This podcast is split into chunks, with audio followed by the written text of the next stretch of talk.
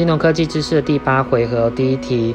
那这边有一些科技风险的选项哦，有像是非面对面的进行客户身份辨识，包括了声纹、虹膜、指纹、人脸等哦。还有就是云端与隐私安全管理可参考 ISO 二七一零七的标准哦。还有就是比特币目前仍非台湾主管机关认可的合法交易货币哦。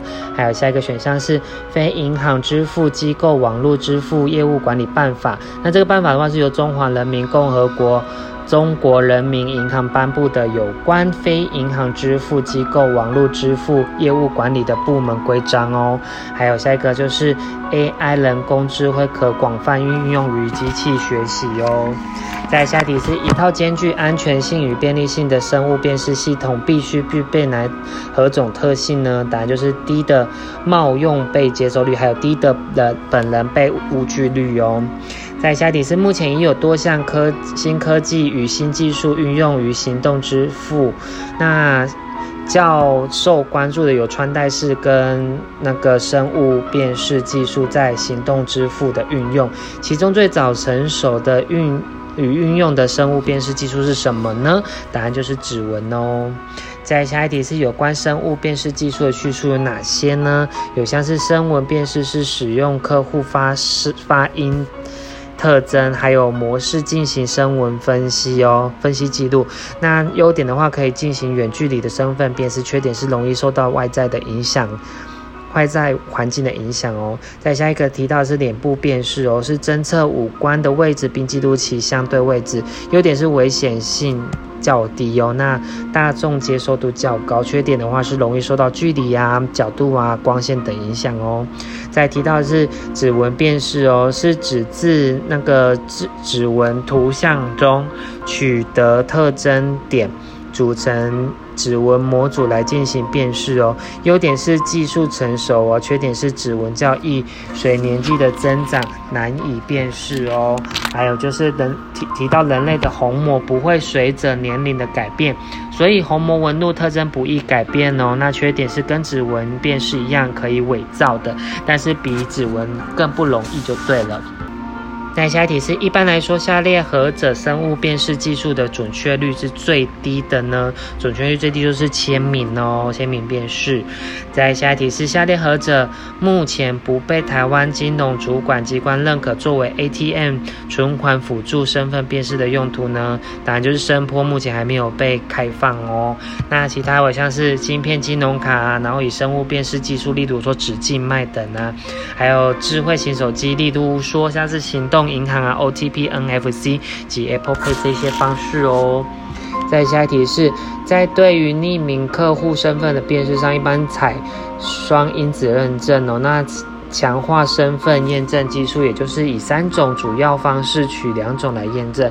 这三种方式包括客户与银行约定的资讯，那客户所持有的设备以下列何者呢？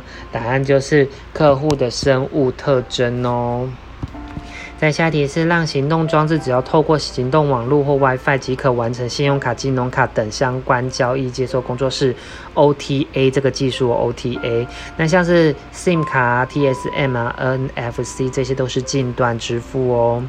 在下题是 Tokenization Token 的这个技术，资料标记技术是由哪家公司提出的呢？答案就是 EMVCO EMVCO。在下一题是。PC Home Online，嗯，韩坤举总监认为，二零一五台湾业者若欲从事行动支付相关业务，需要注意哪三个面向呢？答案就是有第一个需求，呃，使用者的需求哦；第二个是经济生态系统；第三个是法律框架哦。这三个面向。在下一题是有关于 QR Code 行应用于行动支付，下列叙述何者正确呢？有像是 QR Code 行动支付可依流程分为线上支付与线下支付哦。还有就是 QR Code 行动支付在台湾的交易能不普遍。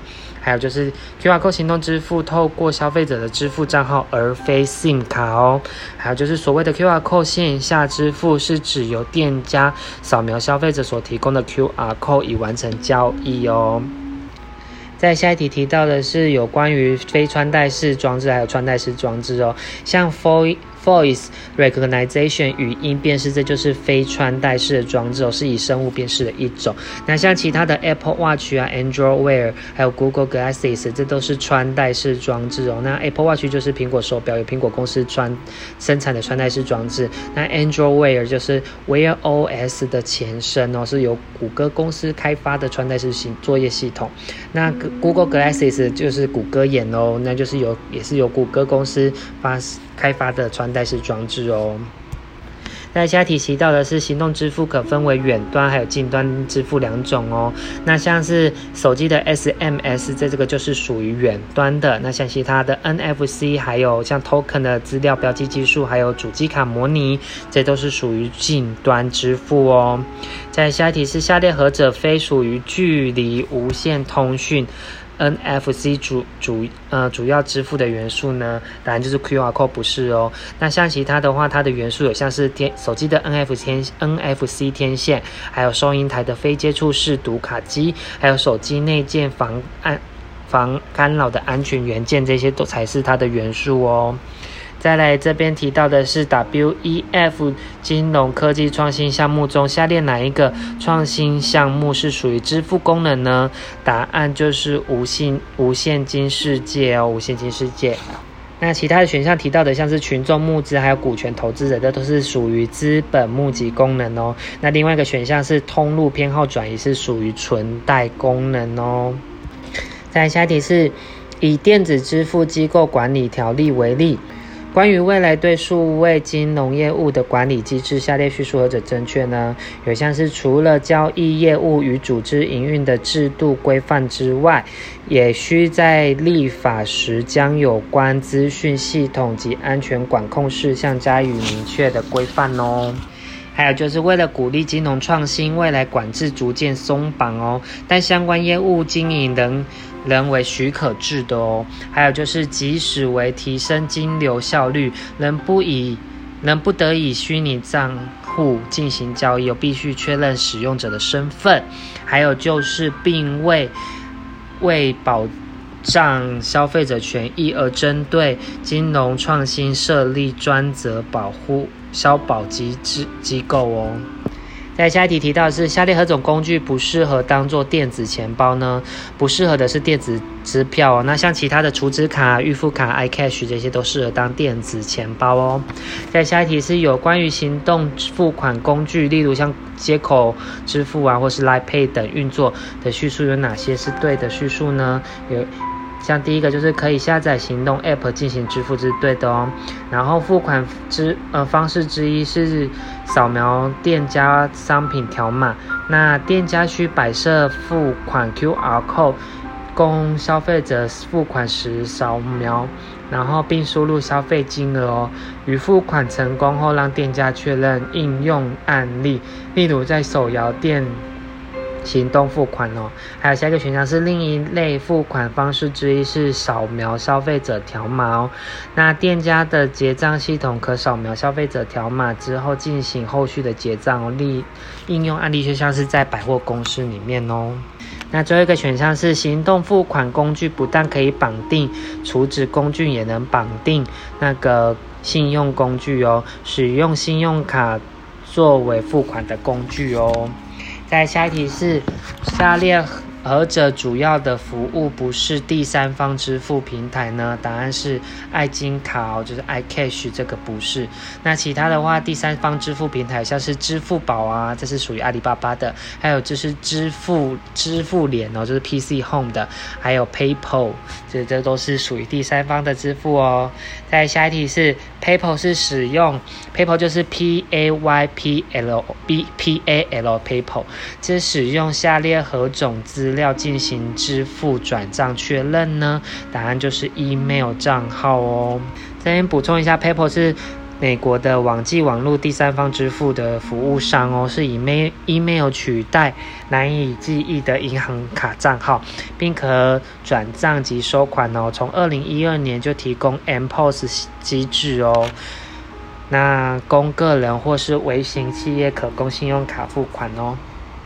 在下一题是下列叙述何者是属于金融科技下的 P2P 汇兑呢？答案就是汇兑双方透过线上平台哦，然后以某公市场公开利率与公平汇率为基准做资金转移。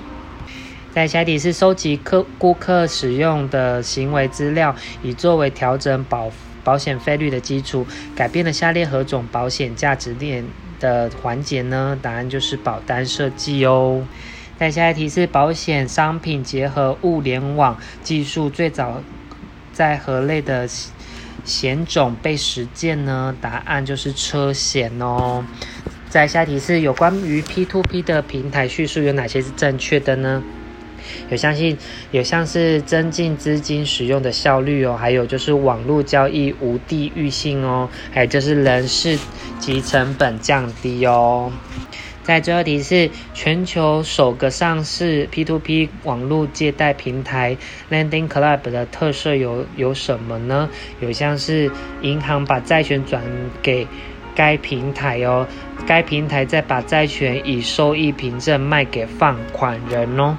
那像它还有其他特色，有像是平台不介入双方的交易哦，只负责审查贷款人信用与媒合哦。还有就是成功后采用债权转让，先由合作银行向借款人放款哦。还有就是银行把把给债权转售给 Lending Club，那 Lending Club 再把债权以收益凭证的方式卖给放款人哦。所以它流程就是银行，然后。Landing Club，然后跟放款的这样子哦。那第八回合结束。